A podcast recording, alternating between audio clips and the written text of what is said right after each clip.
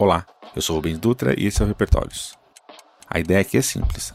A cada episódio irei conversar com uma pessoa sobre sua trajetória de vida, o que ela fez ou deixou de fazer para chegar até aqui. Não tenho uma metodologia, é só minha curiosidade em descobrir o que não conheço. Adoraria que você participasse me ajudando a melhorar as perguntas ou indicando pessoas.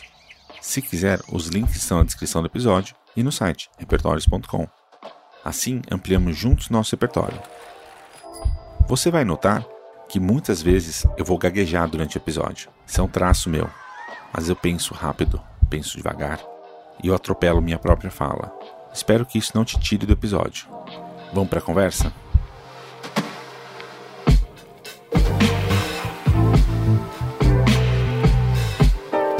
A gente vai começar a conversa agora de uma maneira, vamos dizer, diferente, mas não é diferente porque a gente começa hoje esse podcast. Ele começa lá atrás, a partir de um podcast que eu gravei, que era o Mindfuck. O Mindfuck ele começou com uma busca minha de conversar com as pessoas, de tentar entender melhor o mundo e melhor como a gente pensa e como que a gente pode se colocar no mundo. É muito claro que todas as pessoas são diferentes e é muito claro que tem um, todo mundo pensa de uma maneira completamente diferente uma da outra.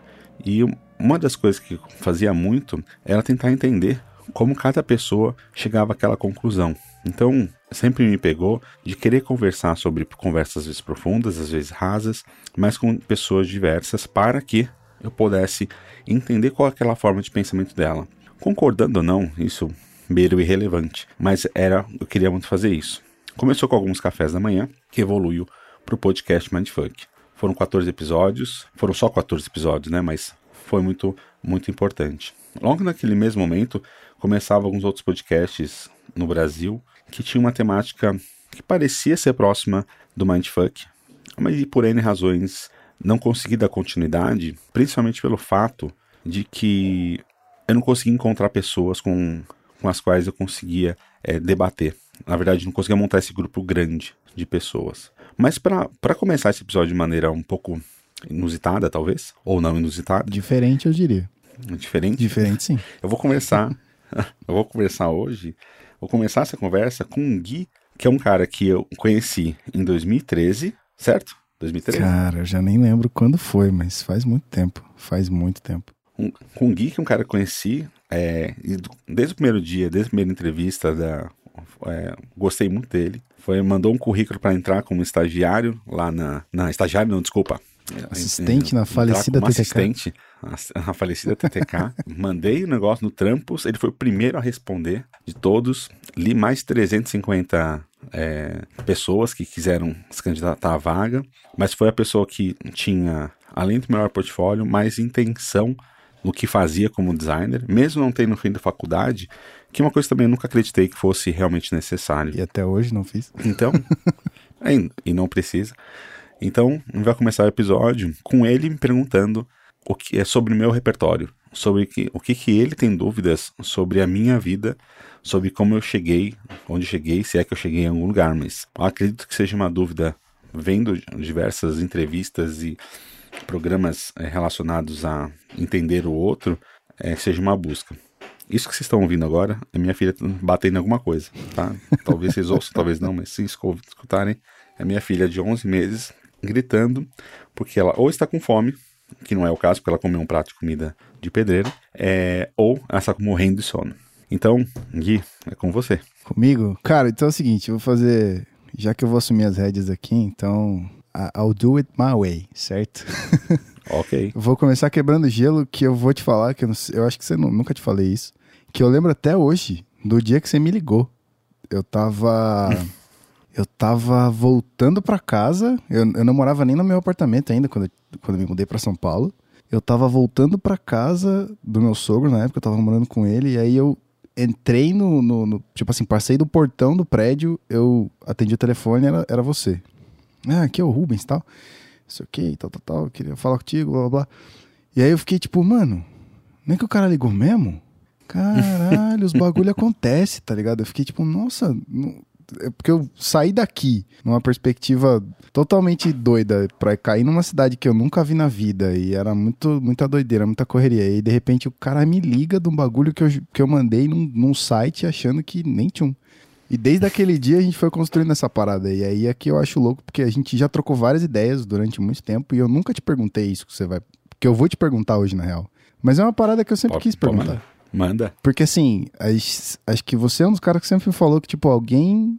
é, tipo, ah, você chegou em algum lugar. A gente sempre chega em algum lugar, certo? Independente do De lugar. certa forma, sim. Independente do lugar que você tá, ou do que, que você conquistou, mas a gente sempre está em algum lugar e a gente chegou ali. Sim. Então hoje eu vou tirar de você umas coisas e vai ser interessante. Mas já quebrei o gelo, eu acho. Então, quem é Rubens Dutra? Vai. Não, mas tem uma coisa antes de tudo, né? É, Você não falou quem é você, assim. quem sou eu? Apresentou um pouquinho. É, esse vai ser no segundo episódio, não precisa nem, nem seu nome hoje. você falou até agora. não, mas tem que falar primeiro seu nome, né? Tá, eu sou o Gui Della Coleta. Eu faço muitas coisas, vocês vão descobrir isso no, no segundo episódio, que a ideia é essa, talvez, não sei. Mas por enquanto fica assim, no ar, certo? Maravilha, vambora. Então vai, Rubens Dutra. Quem é o senhor? Meu nome é Rubens Dutra Amaral. É, eu não gosto do Amaral, porque ele é do meu pai. E meu pai foi a pessoa mais ausente que tive na minha vida. E, né, tem toda a questão de ser, hoje ser pai, que é um- acaba sendo uma, uma sombra negativa, porque acredito que ser pai, as, as pessoas ficam muito presas à estética, né? De, ah, é bonito ser pai. Ser pai não é, não é ser, não é, não é coisa legal ou não legal. É, tem que ser pai, né? É, não é uma coisa que eu, ah, eu quero pagar as contas. Não, eu tenho que pagar as contas da minha filha. Eu tenho que fazer as coisas por ela. Ah, eu, ah mas ah, é ruim é que acordar de madrugada pra, porque ela tá chorando. Não, é sua obrigação. A obrigação é ser pai. Então, uma pessoa que some no mundo com quatro filhos é, biológicos e uma filha não biológica, mas que ajudou a criar e some no mundo, não é uma pessoa que merece meu respeito, por isso que eu não uso o Amaral. Então, isso parece pouco tenso, né? Mas é, um- é por isso. É a sua história. Eu, Tenso ou não, É minha história. a sua história. exatamente, o ponto é de quem sou eu, eu sou. Hoje eu posso falar que eu sou. É difícil falar quem a gente é sem falar a nossa profissão, né? Sem falar o que a gente trabalha. Mas hoje que eu sou é marido da Mariana Guimarães Rodrigo Dutra, pai da Filipa Rodrigo Dutra, A famosa pipa. a famosa pipa. a minha paixão é por elas duas e tudo que eu faço por elas, assim. E o que me define essa minha curiosidade que me faz querer voltar a fazer podcast, mesmo que isso não seja uma fonte de renda, não é a busca disso. Aqui é só um gasto de dinheiro para eu poder eventualmente ajudar, não sei se a palavra é ajudar, mas trazer um pouco desses outros repertórios para mais pessoas. Por isso, disponibilizar é, isso para todo mundo porque eu acredito que a partir de que a gente é, melhora o nosso repertório, a gente é, entende melhor o mundo. E não tem como você crescer seu repertório sem estudar ou sem conhecer pessoas. Então, é essencial conhecer pessoas e histórias para poder melhorar o nosso repertório. Desculpa te interromper, mas acho que eu preciso dar, um, dar uma palhinha aqui. Pode falar? Que você me ensinou isso há muito tempo atrás.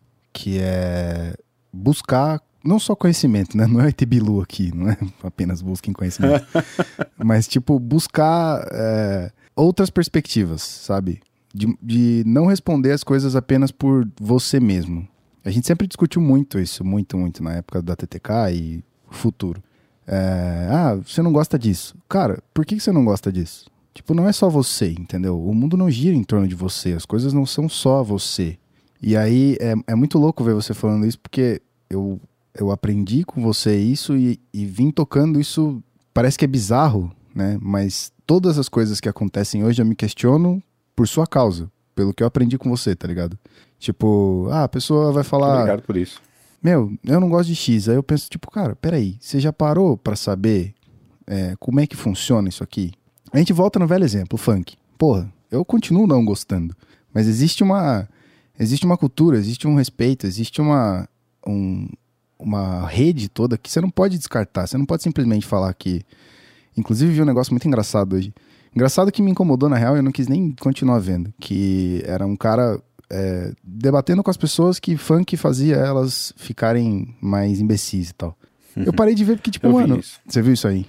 Vi, vi até o fim. É legal ver. No, no final ele entende que ele tá sendo idiota. Então, eu parei de ver porque assim, cara, eu não, eu já passei dessa fase, sabe? Por que, que eu vou discutir com uma pessoa o que é inútil ou não pra mim, se pra ela tem um sentido? Qual é a qual é a alegria minha em tirar o sentido de alguma coisa pra alguém? Então, prefiro aprender, sabe? assim como eu aprendi desde 2013, não vou lembrar a data que a gente se conheceu, cara. Preciso re, eu preciso revisitar isso aí que eu já nem sei onde é que tá mais. Mas desde aquela época até hoje, o, o quanto eu aprendi depois de parar de colocar a minha opinião na frente de tudo e entender primeiro as pessoas para depois raciocinar, isso é seu, cara. Isso vem de você. Sim. Não, obrigado. Mas, mas também tem uma, uma questão disso, é que a gente tem o nosso. A gente é preenchido com coisas, né? A gente tem nossos preconceitos, nossos, nossos pontos. Uhum. Tipo, assim, é, falar. É, esse é o do vinheteiro, né? Que tá no isso, isso. programa Quebrando Tabu, se eu não me engano. Assim, é, eu tenho que falar assim, ah, eu não gosto de X por conta de Y. A gente tem esse preconceito. Daí, um, dos motivos até de entender esse podcast é de é, eu preciso conversar com essa pessoa, mesmo que eventualmente eu chegue com pedras na mão, eu preciso entender, peraí, por que, que você. Exemplo, por que, que alguém vota no Bolsonaro? Uhum. Mesmo com tudo aquilo. E mesmo por, e depois de tudo, com todo, tudo que está acontecendo, por que alguém continua votando no Bolsonaro?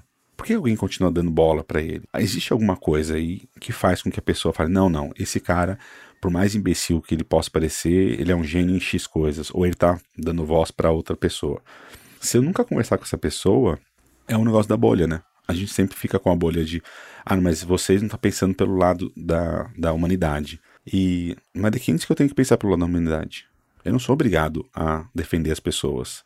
Isso é uma coisa que é, que é essencial a gente ter na nossa cabeça, que eu não sou obrigado a gostar de ninguém.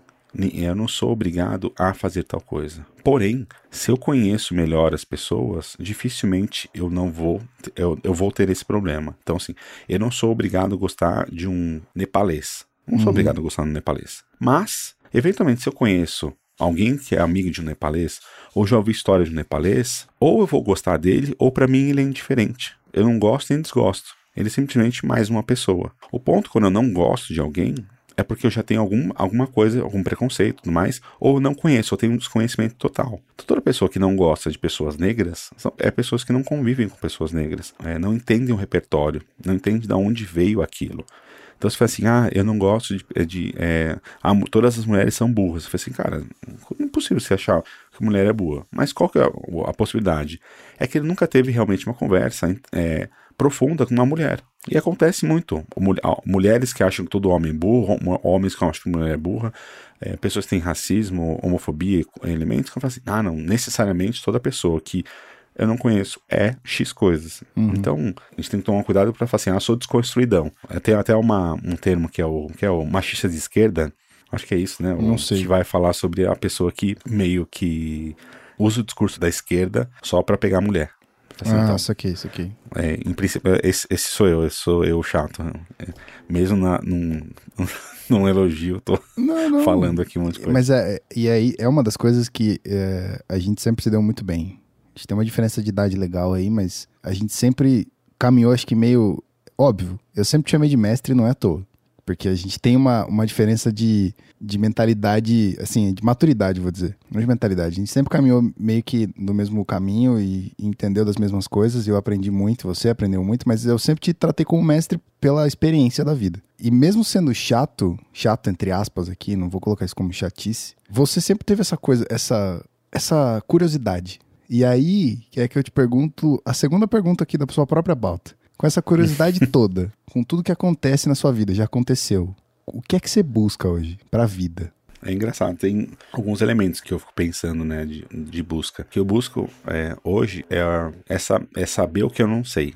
Entender como que eu posso descobrir aquilo que eu não sei. Tem a, os quatro estágios da, do conhecimento ou da ignorância, depende de alguns elementos, mas o incompetente inconsciente, que é aquele que não sabe que não sabe algo o incompetente consciente, agora eu sei que eu não sei sobre algo, o competente consciente, que eu sei, é, eu sei que tal coisa existe e agora eu, eu, eu entendo ela, e o competente inconsciente, que é eu sei, mas eu nem sei que eu sei. Então a gente, todo mundo tem isso em todas as fases. Esse último é um pouco confuso. É, não, é só, é, eu dou um exemplo assim, por exemplo, quando você tá num, é, você é um bebê, você não sabe que você não sabe andar. Você não sabe que aquilo existe. Uhum. Quando você tem uma certa consciência, uma certa idade, você começa a ver que as pessoas andam. E você fala assim: olha, eu sei que eu, que eu não sei andar, mas eu sei que existe o andar.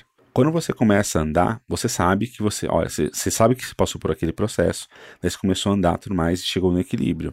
e eu que tenho uma filha pequena ainda nesse processo de começar a andar, você vê que é um teste dia, todo dia, milhões de vezes ao dia, milhares de vezes ao dia que ela fica tentando. Como que eu levanto? Como que eu faço? Para onde que eu ando? Como que eu não vou?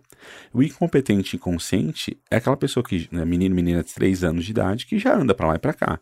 E todo adulto que anda sem saber que foi um aprendizado para o corpo, de equilíbrio, foi um aprendizado do, do corpo, de como que ele faz para correr, como que ele faz para agachar, levantar. Tem toda uma questão que depois um fisioterapeuta tem que emergir isso, porque ele tem que, uma pessoa que perde os movimentos, ela tem que ensinar como que a pessoa faz isso. Então, uhum. essa incompetência, é, ser inco é, competente, inconsciente, é aquilo, aquilo que a gente chama de conhecimento tácito, aquilo que você não sabe que você sabe. Isso aqui. Então, o que eu mais busco é é sair sempre do estágio do incompetente, inconsciente, que é aquilo, eu não sei que tal alguma coisa existe, pro incompetente consciente. Porque quando pelo menos você sabe que você não sabe algo, você tem um norte que você pode saber. Eu, tipo, ah, eu não sei que. Imagina que eu nunca. Eu não, não sei que existe carro no mundo. Eu não faço ideia que existe carros. Nunca vi um carro na vida. Então, eu, eu queria ser pelo menos uma vez exposto ao carro para eu poder saber que o carro existe. E daí, sendo exposto ao carro e sabendo que o carro existe, eu posso descobrir o que, que é isso. Ah, isso é um carro. Ah, o que, que ele faz? Ele faz XYZ. Ah, mas porque eu posso ir atrás desse conhecimento. É, hoje eu tenho uma. Eu não posso chamar de pesquisa, não sei se eu chamo de pesquisa ou não, mas eu fiquei tentando descobrir como que a gente aprende e usando é, diversos meios de comunicação para que a gente possa aprender. Cheguei num cara é, que ele fala muito, que eu acabei esse nome, a William Glasser que ele fala basicamente como que a gente aprende, no, é, é, quais são as melhores formas de a gente aprender, quais são os melhores meios. Ele fala sobre o, é, o meio eh, textual, né, o livro, o áudio, o, a, a, o meio a, o vídeo, o vivencial. Ele vai pensando sobre isso. Eu peguei, eu quero, eu comecei a pegar isso e tentar trabalhar é, e pesquisar sobre alguns autores que possam é, é, como fala, é, e contra o que ele está falando, é, e, e, alguns vão a favor do que ele está falando. Por quê? Porque é essencial a gente sempre confrontar, porque eventualmente senão a gente só cai na, na confirmação, o, isso não é científico. O contraponto, né? a gente não, exatamente. senão volta naquilo que você já falou mais cedo sobre a bolha. A gente continua no mesmo Sim, lugar. Exatamente. E me vem uma pergunta muito interessante aqui, cara. A gente está numa era muito difícil de pós-verdade, de terraplanismo e coisas bizarras assim que contestações de fatos que não deveriam ser contestados, basicamente.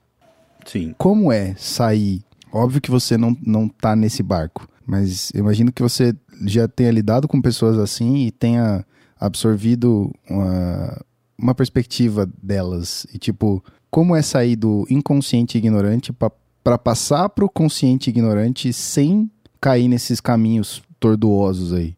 É, é o inconsciente incompetente. Isso. Então, tá, sair é, do inconsciente incompetente. É ignora é um. Então, assim, só o termo é inconsciente, é inconsciente incompetente. Hum. O inconsciente competente. Uhum. O consciente competente. E o consciente e, um, e o inconsciente competente. Então é isso, é, sair do inconsciente incompetente incompetente para o inconsciente competente. competente. É, isso. Que é o estado que você falou que você busca. Então é isso que eu, que eu perguntei. Exatamente. Como sair do estado de completa ignorância para ser uma pessoa consciente, mas incompetente. Saca? Então, esse, esse é, um, é, é uma. É até um paradigma engraçado. Porque assim, para você sair desse estágio 1 para o 2, você tem que saber que você não tem como saber tudo. E essa é a, é a frase de lá do, do Sócrates, né? De que todo mundo fala, só sei que nada sei. Uhum. É que você tem que entender que você não tem como saber tudo e você sempre está aprendendo algo. Dependendo do estágio de, de é, mental, né, cognitivo que você está, na espiral dinâmica vai falar um pouquinho sobre isso. Você não, é você é, não é que não tem como, a gente tem sempre como, mas se você não for exposto forçadamente a algumas, algum, alguns desses processos e algumas das pessoas, você nunca vai conseguir. Então é aquela coisa. Toda pessoa que fala sobre meritocracia, uhum. todo mundo que fala que, é, que existe a meritocracia, ela não, não consegue entender que todo mundo parte de um lugar diferente. Então, se a gente parte, parte de lugares diferentes, é impossível falar que uma corrida ela é justa. Então é importante eu entender é, de onde estou partindo. Então, assim, para as pessoas conseguirem chegar nesse estágio, eu tenho que assumir que, assim, eu não sei sobre tudo. Porém, não é para você pegar e falar assim, ah, não, então é, todo mundo sabe mais que eu. Não, não é isso. Mas é um ponto. É falar assim, ah, eu, eu, o que eu sei sobre mouse? Eu sei sobre mouse do computador. Eu sei que mouse, é, eu posso mexer as coisas na tela de um lado para o outro, assim, assim, assado. É isso que eu sei de mouse. Eu sei montar um mouse? Não, não faço ideia de como montar um mouse. Eu quero saber como montar um mouse? Não. Eu estou confortável com essa minha ignorância sobre o mouse. Eu não quero ter. Entendi. É, a, a, minha, a minha competência a minha, é, sobre isso é, tipo, é irrelevante. Mas eu tenho a possibilidade, porque eu sei que existe o mouse. Eu tenho a possibilidade disso. E eu, e eu sei que eu não sei tudo sobre o mouse. Só que tem, a gente tem, conhece é, muitas pessoas, né? Todo mundo já passou por isso na vida, de é, estar, é, de confrontar, né? De ser confrontado com pessoas que acham que sabem sobre tudo. Daí isso é uma coisa que, tipo, eu, eu sou confrontado dire... É, várias vezes, falo assim, ah, o Rubens sabe tudo. Eu, assim, eu, não, eu não sei, eu não sei nada, assim, não, de verdade, assim, eu, não, eu, acho que eu sei muito pouco. Só que tem vários, várias coisinhas que eu me interessei. Então, se alguém me perguntar sobre é, cognição, eu sei uma coisa ultra rasa, muito básica, muito boba. É tipo, qualquer, qualquer pessoa de linguística vai falar, nossa, essa é um imbecil. Mas quando eu vou conversar com uma pessoa de linguística, eu nunca vou me colocar como uma pessoa que sabe sobre aquilo. Mas você pode pelo menos trocar uma ideia, né, cara? E, é sim, mas mesmo assim, o meu ponto é de, quando eu for conversar com uma criança sobre cognição, eu tenho uma base. Se eu vou conversar com uma pessoa que não, nunca estudou sobre isso, eu tenho uma base melhor que a dela. Uhum. Então, às vezes, eu vou tentar colocar esses elementos para que ela tenha contato com isso, para que, caso ela quiser ir atrás, ela tem já a, esse primeiro pulso. Então, ela, ela sabe que ela não sabe sobre aquilo. Só que muitas vezes isso, é, para as pessoas que acham que sabem sobre algo, acaba sendo um, um, confronto, acaba sendo uma tipo, ah, lá vem ele tentando bater, falar que sabe isso, XYZ. É, isso é uma coisa que fica. É, é, acaba gerando um conflito. Porque quando você. É, quando eu vou falar, se eu falar com o médico assim, ah, como que, eu, como que é uma, você faz uma cirurgia cardíaca? Ele vai me explicar, eu vou ficar assim, nossa, peraí, não sei o que lá. Daí ele vai falar assim, daí eu corto a, a, a artéria X. Eu falo, puta, mas. Ah, eu já ouvi falar que essa artéria faz isso, isso e aquilo. Eu posso falar uma coisa dessa, mas eu não posso falar assim, ah, não, mas você não deve cortar essa artéria, você deve cortar aquela. Se eu falar uma coisa dessa, eu sou um imbecil. Uhum. Por que eu sou um imbecil? Porque tipo, eu, não tenho, eu não tenho as habilidades e competências dessa pessoa. Só que tem muita gente que faz isso, que discute com médico, que discute com engenheiro, que discute com designer. O ponto é de é, eu tenho que saber o que, que eu sei e tenho, eu tenho que saber também o que eu não sei sobre aquilo para que eu não interfira num ponto onde eu passo a ser um imbecil. Mas como, como muitas vezes a gente acaba não exposto a é, muitos repertórios é, forçadamente e a gente acaba não buscando esses repertórios é, também forçadamente para a gente, a gente acaba ficando nesse limbo que a gente não sai do lugar. Então, o, o essencial seria que para que a gente possa passar para o estágio do incompetente é, consciente, a gente tem que entender que a gente não sabe sobre tudo, para que a gente possa ir atrás e descobrir algo sobre, é, sobre as pessoas. Eu não sei se foi sem querer ou se foi proposital.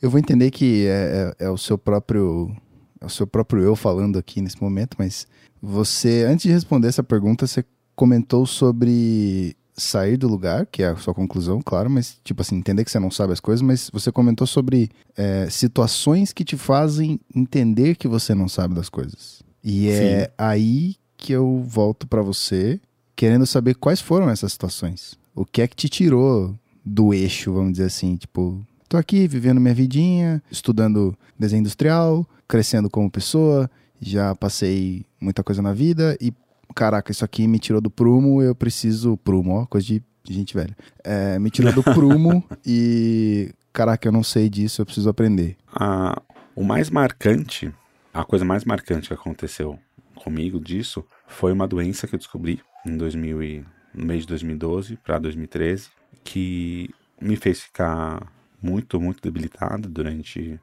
mais ou menos quase um ano, oito, mais ou menos oito meses, pouco mais que oito meses, e fez com que eu buscasse entender o que que era o que que era não é o que, que era a minha vida né?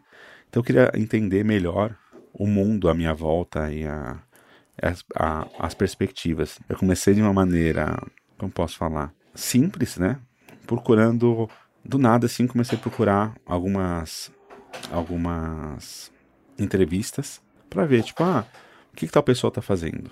E eu comecei a procurar essas entrevistas. E daí caí falei assim: ah, tem a Maria Gabriela que fala, né? Ah, ela é legal, tudo mais. Eu comecei a, a buscar todas as entrevistas dela, descobri todas, né? Todas que eu tive acesso, né? Pela internet. Vi todas as entrevistas dela. Daí eu sei que é, é a Maria Gabriela é uma, uma pessoa inacreditavelmente inteligente, assim. Faz perguntas de uma maneira e assim inacreditáveis. Então foi isso que é, foi essa doença que me fez querer ir atrás e eu comecei muito atrás de informação. E foi nisso que eu também cheguei no, no, podcast, porque no podcast tem vários aspectos, várias camadas subjetivas que a gente acaba não percebendo, que nem esse som da minha filha batendo as coisas no chão. Relaxa, a, cara. A gente respirando tudo mais. Relaxa. Não, não, tô de boa. De, o, o, ponto é disso, de, são vários elementos que contam muito mais sobre a pessoa do que ela percebe do que ela está falando. Então a gente tem várias camadas nos podcasts que é, algumas vezes são, podem ser propositais, mas acredito é, por vivência que não sejam. É só uma, um aspecto que transpassa, né? Então as pessoas gostam, por exemplo, do, do Alex Ottoni, né? E do, do Azagal, por conta de aspectos muito mais subjetivos sobre eles do que objetivos. Então, teve outros elementos na vida, mas esse foi o mais marcante que me fez começar a mudar, sair de ser designer para pensar em produzir mais conteúdo. Sim. E o que é mais louco é que foi acho que o período da na nossa história juntos que a gente se afastou. Não por, Sim. né, acaso da vida, né? Tipo, eu fui para outro lugar, você acabou seguindo também outro caminho, a gente ficou um, tempo, um bom tempo sem se falar. E eu basicamente perdi essa sua história, tá ligado? Eu perdi o que foi a sua doença, eu, eu entendi pelos outros, mais ou menos. E foi justo nesse período, e, e, isso aí fez com que eu conhecesse não um Rubens completamente diferente, mas um Rubens certamente diferente daquele Rubão que eu conheci antes. Mas se não fosse essa doença, se não fosse esse pedaço da sua vida, você acha que você seria muito diferente do, do que você é hoje? Não sei se muito diferente, se demoraria mais para chegar nesse ponto, mas até esse momento, eu estava na... pensando que a vida. É que um... a gente tem um aspecto da vida que, que a gente olha muito para a parte objetiva, né? Tudo que é muito claro, objetivo e simples e direto na nossa frente. Eu vivia nisso, né? Tipo, eu estava buscando como poderia ser um. É, melhorar na minha carreira para ganhar mais dinheiro, para que eu pudesse comprar uma casa, para que eu pudesse viajar, para que eu pudesse ter coisas. E o ponto é de, eu, nesse momento eu, eu, pensei, eu lembro muito disso no hospital, na cama de hospital, pensando, no dia que fui fazer uma biópsia, que eu tive que fazer uma, uma anestesia geral, e daí teria que parar as funções do, do corpo por alguns segundos para poder fazer a biópsia. Eu estava na, na cama do hospital para entrar nessa na cirurgia, com a minha mãe perto de mim, e daí a minha mãe foi me acompanhar no hospital, e pensei, se eu não acordar, o que, que, eu, vou, o que, que eu vou ter perdido?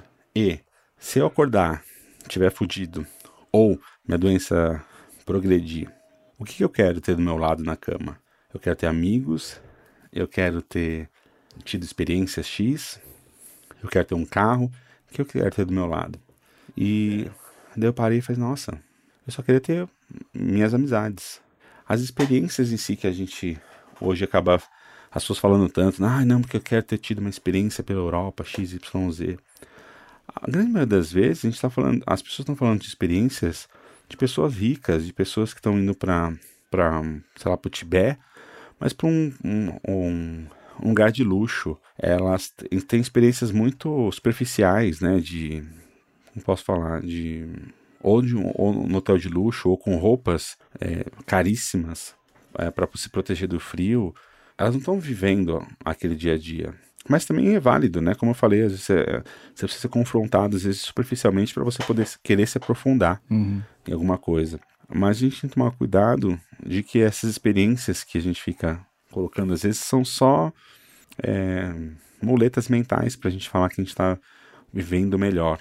Então, o que eu estava buscando era as amizades valem mais do que qualquer experiência. Quantas pessoas nunca saíram do lugar e têm vidas completamente felizes, porque é o que importa tá ali, a, a, o cônjuge dela, filhos ou não, é, os amigos, ou às vezes ela está sozinha no mundo e não tem ninguém, mas ela está confortável com isso, mas ela não precisa necessariamente sair do lugar para poder ter tido uma, uma, vida válida. O que ela precisa ter tido consciência de que para mim foi uma, uma vida válida. Então, é, eu, para mim, uma vida válida é uma vida onde eu tenha é, aumentado meu repertório a partir de vários fatores, mas principalmente a partir de pessoas, porque a gente é um ser gregário, né? A gente não tem jeito, a gente precisa do, do outro, basicamente, a não ser psicopatas, né? Mas a gente precisa do outro para poder sermos nós mesmos, mas foi por conta disso.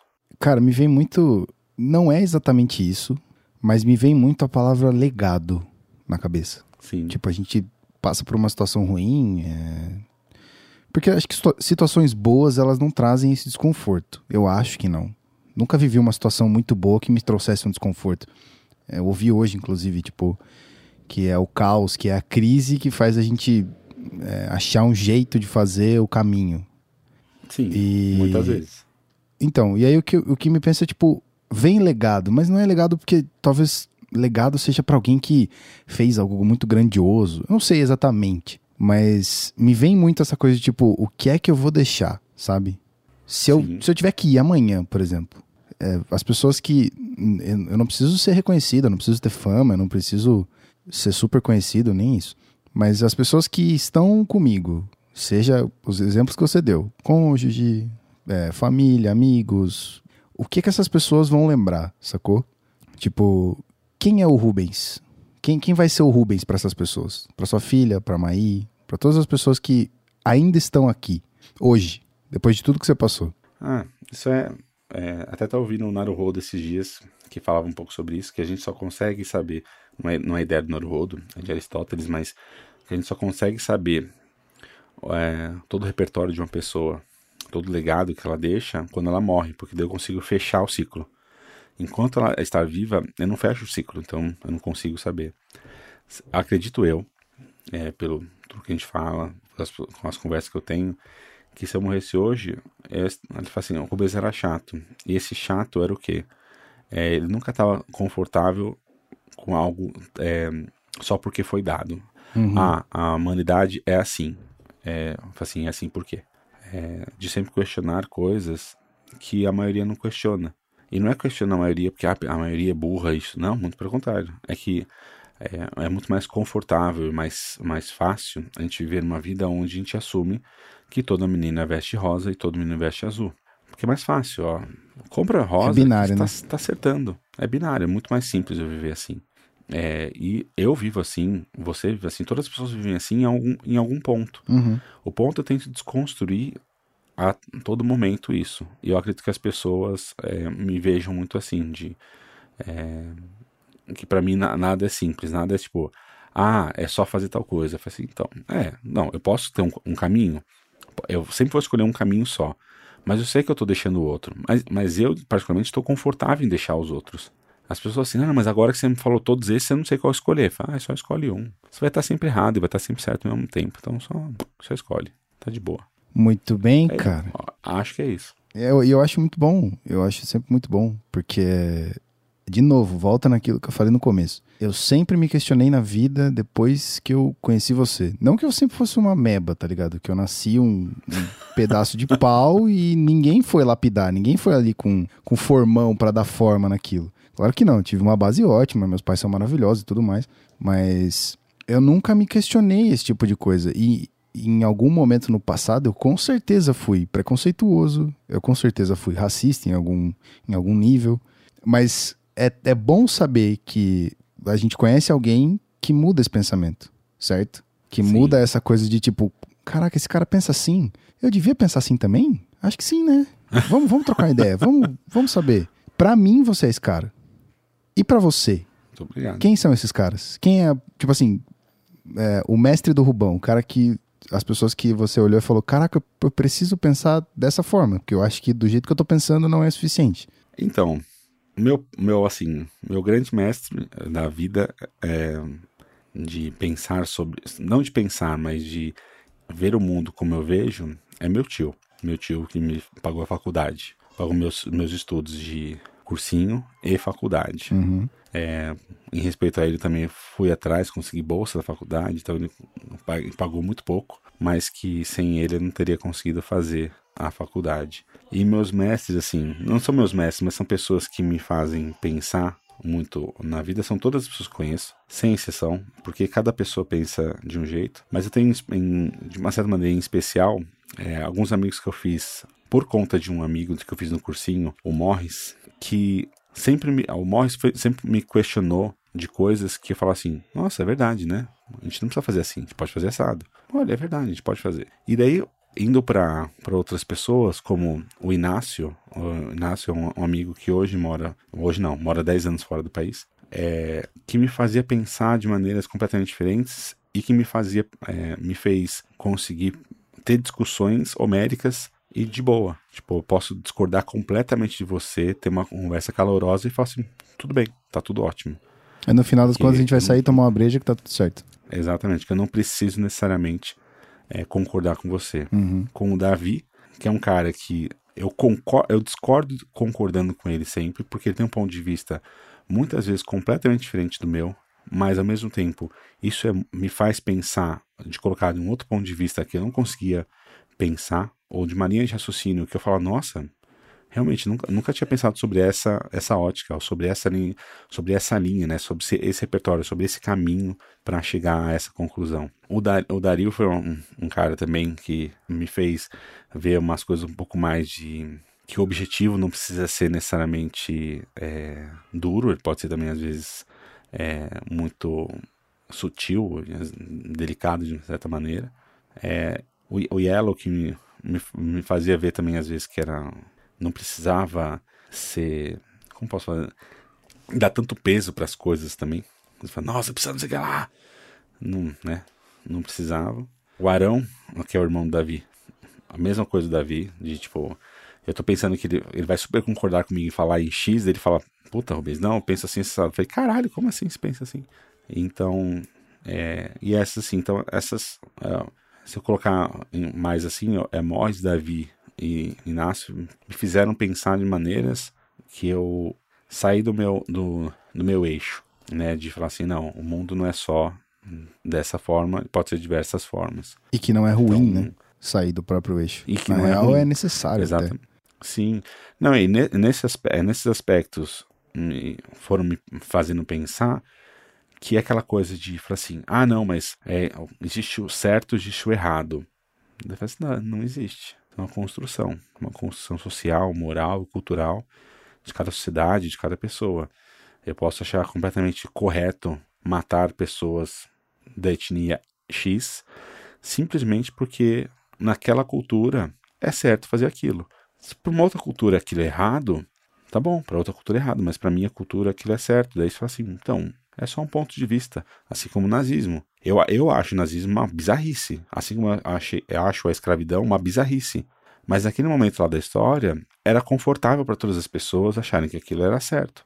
Então, por isso que é um dos pontos de falar assim, não, o que eu estou fazendo é certo porque eu acho certo, é certo porque é certo, é certo só porque as pessoas falam que é certo. As, muitas vezes você pode ir completamente contra todo mundo, é, porque você acredita numa coisa X, é, e aquilo para você é uma verdade, só que para a sociedade inteira aquilo é bizarro. Só que você pode estar fazendo isso, entre aspas, para o bem, e às vezes, entre aspas, para o mal. Uhum. Porque você pode ir contra o, você pode ir contra o nazismo, você pode ir contra o racismo, mas também tá, pode, pode estar indo contra o feminismo. E falar assim, não, mas o feminismo é uma imbecilidade.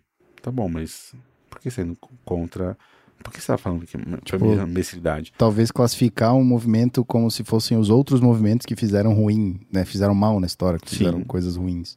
Sim. Então, o meu ponto é de a gente tem que tomar muito cuidado quando a gente se acha muito certo sobre algo, porque aquilo só pode ser, pode ser só uma, uma perspectiva de, de um ponto de vista. Então, é, todos nós achamos que é, matar uma outra pessoa é uma bizarrice. Concordamos? A, todo mundo que está ouvindo isso aqui provavelmente concorda que matar uma outra pessoa é bizarro. Uhum. Mas tem várias pessoas que podem eventualmente pensar que, tipo, não, matar uma pessoa é super ok. Eu, por exemplo, assim, é, eu nunca penso em matar ninguém na minha vida, não quero nem pensar uma coisa. Mas se alguém pensar em fazer mal para minha família, mas nem penso É, duas vezes. Eu ia falar exatamente Por isso. quê? Vai entrar em algum momento, por exemplo, num contexto geral, matar é ruim. Num contexto onde a sua sua vida é ameaçada, o seu, sua família é ameaçada, já deixa de ser tão ruim assim, porque antes é, é aquela é, é, ruim isso, óbvio, é péssimo falar um negócio desse, mas é o antes ele do que eu, saca? Sim, não, mas é, é que às vezes entra no, num ponto de que a gente, nosso cérebro é muito, ele é muito bom em justificar algumas coisas. Então, uhum. Então assim, a gente consegue facilmente justificar se você estiver andando na rua, tudo mais de carro, a 40 km por hora e passar uma pessoa na sua frente, se atropelar, você vai arranjar uma justificativa do porquê que você fez aquilo. Ah, mas a pessoa atravessou na hora errada. Ah, é, eu buzinei e ela não ouviu. Isso, você vai sempre colocar uma, uma culpa externa. Uhum. É, é, ou então você vai colocar uma culpa externa de tipo, ah, mas eu fui mexer no celular, eu fui olhar pro lado. Saquei. Pode ter sido qualquer coisa, mas o ponto é de. É, é muito difícil a gente assumir é, a nossa culpa nas coisas. Então, é, são mecanismos que cada sociedade faz de um jeito, mas que tem que tomar cuidado para falar assim: ah, não, é, é, tal coisa é certa. Então, depende, né? Para mim pode ser certo, mas para você pode ser errado e tudo bem com isso.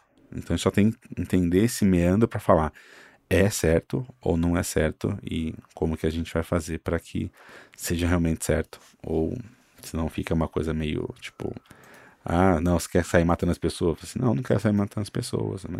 Daí começa a entrar numa, umas, nessas tipos de bizarrice, né? Sim.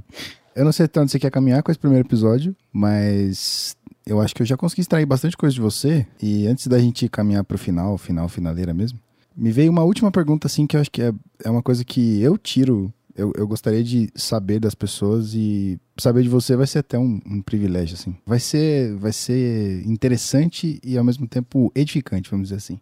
Você tem noção dos privilégios que você tem na vida?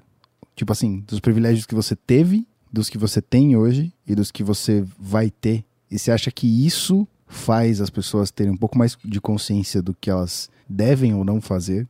É, eu, eu não tenho noção de todos, porque é impossível ter noção de todos eu tenho noção de, de grande parte que eu emergi, né? Como falei do, do, do tudo que eu tenho tácito, eu tenho conhecimento do, daqueles que eu é, consegui emergir. Uhum. É, apesar de ter ser negro, de, se você colocar no censo, é, basicamente eu sou negro, mas eu sou pardo, mas eu não sei se eu sou pardo, mas meu pai é negro, tem traço negroides, sou negro, mas não, minha pele é clara, daí tem todo o colorismo dentro da, do, do negro. Eu, eu tenho um ponto que tudo na vida que eu pude ter, é, apesar de ter passado muita necessidade, ter tido um pai que, que não foi presente, as poucas vezes que eu passei fome não foi, não foi fome de não ter o que comer durante uma semana. Foi uma fome, foi uma, mais uma fome de, vamos dizer, de vontade, de ter que comer só arroz durante, sei lá, meses. Assim, mas eu como arroz, estou comendo arroz. Uhum.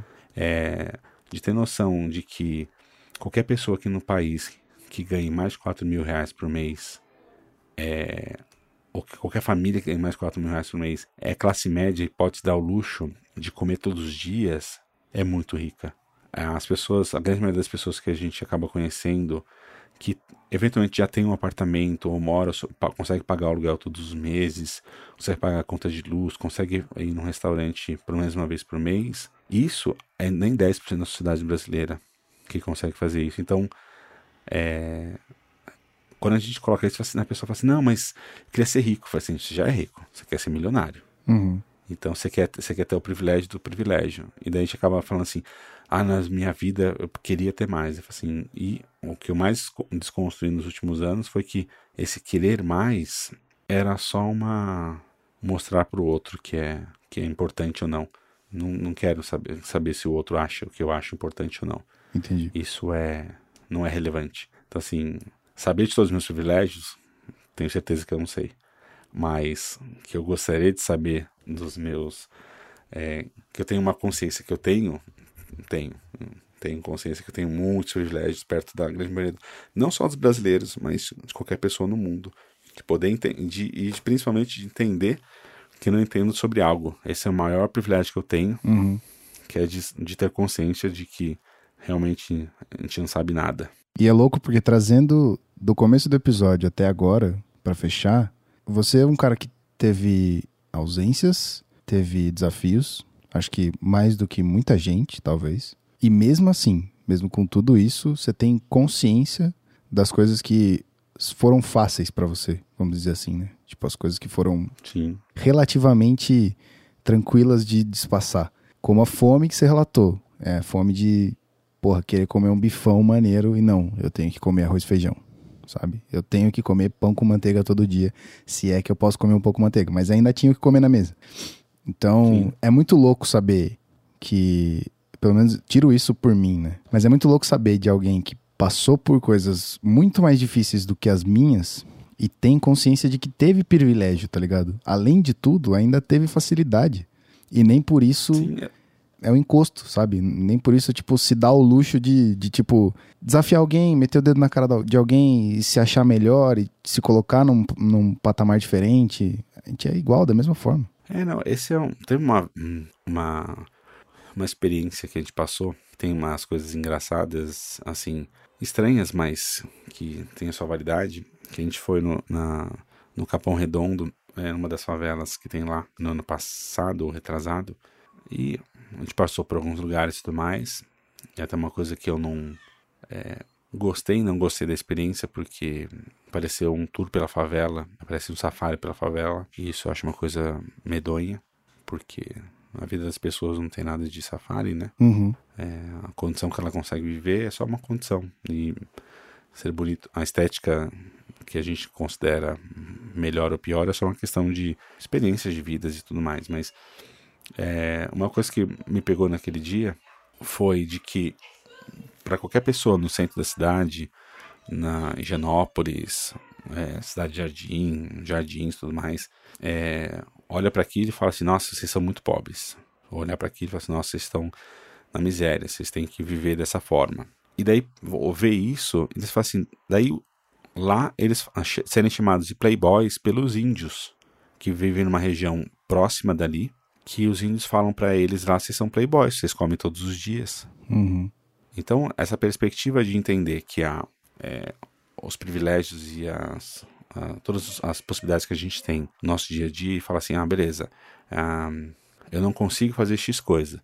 Tá, mas você pode fazer X coisa. Você tem essa possibilidade. É, muitas vezes a gente acaba esquecendo que o que mais diferencia, assim, o que mais pode fazer diferença pra gente é a nossa intenção e a nossa, o nosso jeito de se colocar no mundo. E não o mundo em si. O mundo é um livro aberto para todas as possibilidades que a gente é, todas as possibilidades dele. Tem vários elementos que são difíceis de transpor de por exemplo é, ascensão social trabalhar ganhar mais dinheiro e tudo mais. É, são muito difíceis mas não são impossíveis. Só que por exemplo quanto menos você tem na vida é, menos perspectiva você tem. O seu horizonte é cada vez mais mais próximo de você e você não consegue chegar muito longe que você fala assim ah não eu nunca vou fazer isso só um último relato, por exemplo, eu tinha 18 para 19 anos, eu era promotor de área da Chocolates Garoto. Uhum. Promotor de área basicamente é um cara que vai nos mercados e faz reposição do estoque. Ele vai lá no estoque, pega o que tem na- nas caixas, coloca na- nas gôndolas e fala para o vendedor, fala assim, vendedor, acabou XYZ aqui no mercado tal. Basicamente fazia isso. Eu ganhava na época 350, 380 reais. Isso é 2000, no- 2000 não, 98 ou 99, 99. E eu basicamente fazia isso. Meu sonho, daí eu não, não almoçava para poder economizar o, esse dinheiro. Daí eu comia basicamente bolacha, é, biscoito, né? Biscoito, bolacha, depende da, do Rio. Da região que você tá. mas comia um pacote de biscoito por dia, é, custava 50 centavos mais ou menos, recebia, sei lá, 4 reais para comer. Daí meu salário ah, passava para 450, 480 reais, uma coisa assim. Meu sonho, que era uma coisa assim, puta, um dia eu vou conseguir ser promotor da Coca-Cola, que ganhava 750 reais Olha que louco. e tinha para alguns ganha- é, para alguns tinha era era é, poderia ganhar um carro para poder se transportar de um lugar para o outro para mim era um sonho aquilo era uma era um teto Falei assim ó, vou chegar aí um dia é, os momentos luminosos né que até depois a gente fala mais sobre isso mas os momentos luminosos mostram que tipo é aquele, aquela quebra que você fala assim ah o mundo pode ser maior que isso para a grande maioria das pessoas elas não conseguem chegar ao mundo grande para o mundo é aquele pontinho é, ao redor dela que tem 4 ou 5 metros de extensão. Ele não sabe que ele é literalmente o centro do universo. Porque o universo sempre é, é, ele parte de- do seu ponto, que você é sempre o ponto de, de partida de qualquer coisa. Então, você é sempre o centro do universo e, ok. Só que para a maioria das pessoas, ser mal é o centro da sua casa. Então, Uhum. isso faz com que, se você tiver casa, né, mas faz com que você entenda as perspectivas, fala, olha, dá para realmente, será que dá para aquela pessoa entender que ela pode ser X ou eu tô querendo demais dela? Acho que era isso. Então, tudo é consciência. Consciência do lugar que você Tudo tá, é. consciência de onde você veio, consciência de pra onde você vai. Sim, e também consciência de que você algumas vezes tem que dar oportunidade pro outro, daí não é dar, dar esmola ou dar já dar algo pronto pro outro, mas é dar a possibilidade do outro de saber que o mundo dele não é tão pequeno quanto, quanto ele aparenta. Uhum. Aquela coisa, tipo, você dá o- o- todas as bolsas que a gente tem no mundo, né? No, no Brasil, de auxílio educação, auxílio moradia, au- auxílios não, né? Os, os Bolsa Famílias, Bolsa Moradia, todos esses pontos são essenciais para remediar é, uma, uma desigualdade, mas elas não podem ser muletas. É, tem, a grande maioria das pessoas não fazem muletas disso, elas usam isso para poder se reestruturar e, e caminhar pelas próprias pernas. Algumas ficam como muletas. Mas o ponto é que o governo, os governos e as iniciativas privadas não podem é, lidar disso como uma muleta. E, algum, e várias empresas gostam de ter isso como muletas porque é bonito a, uma empresa grande falar que ajuda tal coisa. Ah, a gente ajuda a natureza em X, a gente ajuda a natureza em Y, a gente ajuda tal família, ou tal comunidade. É, sendo que muitas vezes a ajuda que ela poderia fazer poderia ser de longo prazo e ela nunca poderia usar aquilo como, como marketing. Daí acaba fazendo e acaba não fazendo, né? Então, essas. É importante a gente saber que somos seres do nosso, do nosso próprio destino, porém, a gente tem que lembrar que algumas pessoas não têm repertório suficiente para enxergar que o mundo é maior do que aquilo que elas acham que é.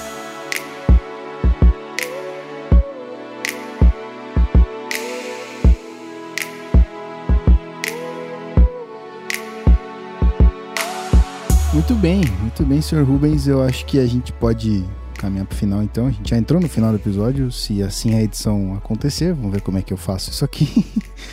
É, o lance é que, para explicar para as pessoas que estão chegando agora, que vai acontecer dessa forma. A cada pessoa que você entrevistar, porque eu acho que não é nem, nem necessariamente uma entrevista, né? Cada pessoa que você coletar o repertório, que você aprender mais Conversar. alguma coisa, você vai querer dela uma indicação para ampliar o próprio repertório. Então, Sim. vou pedir para você, obviamente, que siga as regras do seu próprio programa e que indique um livro, um filme, uma música, qualquer coisa que possa te ajudar e ajudar quem tá ouvindo, obviamente, a ampliar o repertório. Depois do papo, uma muleta das boas, vai. É, essa é uma, uma dica que eu dei para muitas pessoas que eu vi no, no Nerdologia. Fiquei muito curioso. Daí, por conta da, da minha ex-parceira no podcast, a Marcela, a gente acabou começando a ler juntos. Mas o livro do Sapiens, ele é um, é, ele é um livro que ele faz com que a gente consiga ver que o mundo não é tão tão aquilo que a gente acha que ele é. Ele é só uma construção a partir é, de culturas e pensamentos e pessoas. Então acho que uma das coisas que eu mais posso falar é de ler o Sapiens por, por ele apresentar essa é, essa pequenez que é o ser humano. E também junto desse livro, se for possível, ver a série Cosmos, que também está no Netflix. Pode ser a série nova, né, com o Neil deGrasse Tyson. É, porque a- do- o livro do Sapiens, ele basicamente parte do ser humano para esse crescimento é, do ser humano, né? Então, meio que do ser humano para o universo. E o, a série Cosmos parte do universo para o ser humano. É um, é um jeito legal para mostrar que como que algumas como que a gente se vê no mundo. E além disso é, leia tudo. É, eu acho que o grande ponto é assim não tem uma coisa assim, ah, leia só isso pra você ser inteligente. Não, leia tudo, leia só em quadrinhos, vê filme pornô, vê filme da Netflix, lê quadrinhos, converse com pessoas, converse...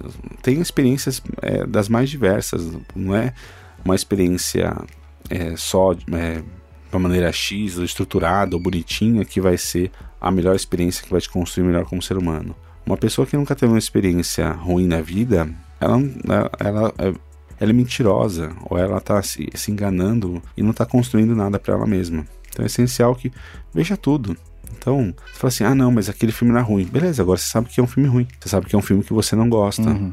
E às vezes aquele filme, o que ele queria era te fazer ficar mal, não era te fazer ficar feliz. E se ele fez isso, de repente ele cumpriu a tarefa que ele foi projetado para fazer. Então, meu ponto, assim, as duas dicas é o livro Sapiens e a série Cosmos e é, esteja aberto a todas as possibilidades que a vida pode te apresentar. Bom, quem é que você vai indicar para se colocar aí nesse lugar que você está agora? Para colocar na perspectiva de mostrar o repertório. É, um, acho que a, a indicação nesse momento mais óbvia é o senhor mesmo. Sou eu. Porque tem uma, uma, um aspecto desse, desse menino, chamo de menino porque é muito mais novo que eu, mas que é de, às, às vezes, não enxergar a potência e não enxergar a, as possibilidades que tem é, inteligência que tem. Então. Síndrome do impostor. É, é, isso aí. Não, não é, não é nem, nem só isso, assim. Também é isso, mas é um ponto de sempre achar que. É, não existe, às vezes, a, a, a perspectiva, às vezes, está muito, muito restrita. Então, acho que às vezes apresentar algumas soluções, uma, algumas soluções não, algumas, algumas coisas para ele, algumas problemáticas e algumas coisas na vida, talvez ele faça assim, ah, tem algumas coisas legais aí que eu sei que tá aí, mas que talvez esteja faltando só alguém a me ajudar a emergir elas. Então assim, eu sei de toda a capacidade, mas também sei que sem o outro a gente não consegue emergir. Porque a gente está tão imerso na, na, nossa, nossa vida que a coisa mais óbvia do mundo a gente olha e fala assim: não, isso não é possível. Então, o seu Guilherme de la Coleta, eu acho que é uma boa, uma boa conversa. Muito bueno. Estarei aqui presente de muito bom grado, com certeza.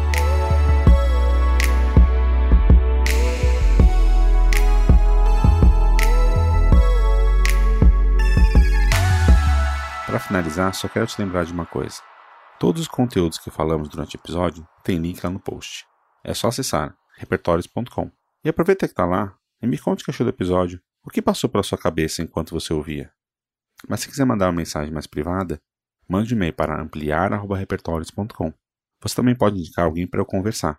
É só entrar lá no site e ir na aba Quero indicar alguém. Até o próximo episódio. Eu queria deixar aqui o final com um easter egg com todos os sons e pausas que eu vou deixar, ou gagueiras que eu tenho normalmente. Então, Gui, não precisa necessariamente cortar tudo isso aqui. Mas é, é um pouquinho dessa motivação, né? Talvez não tenha ficado claro.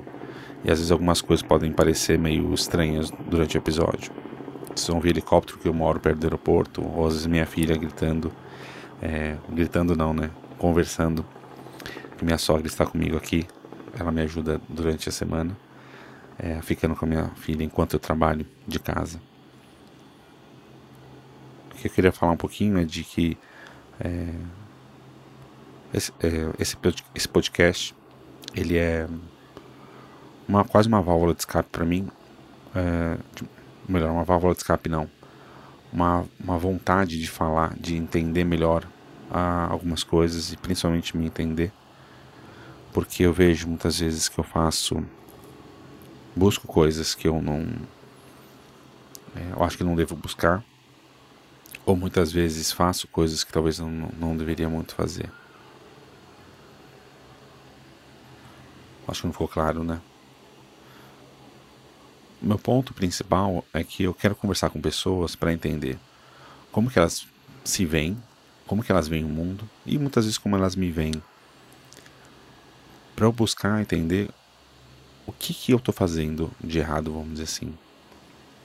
Não é de errado como se existisse, como se existisse um certo. É o que tem de. É, eu posso estar achando que eu estou fazendo um certo, mas eu estou fazendo não da maneira que eu gostaria. Né? Então eu estou pensando que eu estou fazendo de um jeito X, mas estou fazendo de um jeito Y. Então minha, essa minha busca, vamos dizer assim, é de entender se a pessoa viveu, cresceu e fez tudo até aqui, como que ela chegou nesse ponto? Né? Muitas pessoas que eu vou falar, a grande maioria, eu admiro muito, de diversas formas. Não só na questão de trabalho, mas questão de postura de vida, postura filosófica de vida, como ver o mundo, como ver as outras pessoas, como ver as coisas. muitas vezes eu tenho esse tom que pode soar arrogante ou até professoral, que eu sei que é, não, não, é, minha, não é o que eu gostaria de estar fazendo, mas que muitas vezes acontece. Eu estou tentando buscar entender o que, que é isso. E eu busco entender através dessa vivência de outras pessoas, de, desses, dessas outros, dessa construção desses outros repertórios. Então, tentar entender como que o Gui chegou até aqui, indagando muitas vezes ele ou outras pessoas que a gente vai fazer conversar. É, por que, que ele escolheu esse caminho, não esse? E por que que para mim é claro, é muito claro é, ver que o caminho que ele está fazendo é, para cá é mais errado, entre aspas, do que o caminho que ele for para lá. Como às vezes quando a gente está vendo uma pessoa jogar um jogo qualquer de tabuleiro, ou mesmo um jogo de videogame, você fala, nossa, mas por que você não foi por ali? Por que você não fez essa jogada? Por que você não pensou em tal coisa? Às vezes de fora, para a gente fica muito claro que aquela é um caminho errado, entre aspas. Mas muitas vezes a gente está só vendo um pedaço. A gente está vendo que aquela jogada pode estar errada, mas ele não está pensando naquela jogada específica. específica. Ele está pensando três ou quatro jogadas à frente. Daí quando eu falo ele, é até uma, um viés muito que a gente tem, né? A gente sempre coloca sempre tudo no masculino. Mas é até uma coisa que me pega assim, a grande parte das minhas referências de pessoas que eu acho foda são mulheres. E não é a questão de, ah, agora eu tenho que falar porque são mulheres. Não. De verdade, são mulheres. E não que eu veja isso como uma, uma coisa melhor ou pior, mas é uma constatação. Então eu tenho os meus grandes amigos, as minhas referências que vocês ouviram no episódio, são grande parte dos meus amigos que me formaram lá atrás, mas hoje tem outras pessoas é, que são uh, são mulheres. Então tudo começou de, dessa busca por conta da Maria Gabriela, que eu até falei no episódio. Tenho algumas amigas que eu não vou citar nominalmente todas porque eu ia ficar chato, mas todas as que eu admiro hoje, eu é, acho que são, acho que são todas as pessoas, grandes pessoas, não todas não, mas muitas das pessoas que eu admiro hoje são mulheres. Então meu ponto é uma busca, não é uma coisa simples, não é uma coisa fácil. É, espero que você aproveite é, essa jornada comigo. Espero que você não se canse muito da minha figura. E se, e se você se cansar, me manda um e-mail, por favor, assim, de verdade. Pode falar mal, pode falar bem. Não, não é uma, uma questão de ah, encher meu ego. É me construir. E essa construção muitas vezes passa pela desconstrução. Se parecer um desabafo meio esquisito tudo mais, também manda um e-mail. Se você acha que essa conversa é, pode valer a pena, manda para outras pessoas. Se você acha que não, tudo bem, não tem problema. Não manda, pode parar de ouvir, desassina, fica. Afinal, né? A vida é sua, você faz o que você quiser dela. É, foi um prazer ter você até aqui. É, se você puder me dar um sinal de fumaça que você ouviu, fique à vontade. Obrigado pela sua audiência, paciência e sua atenção. E seu, melhor, e seu tempo. Muito obrigado, viu? Até a próxima.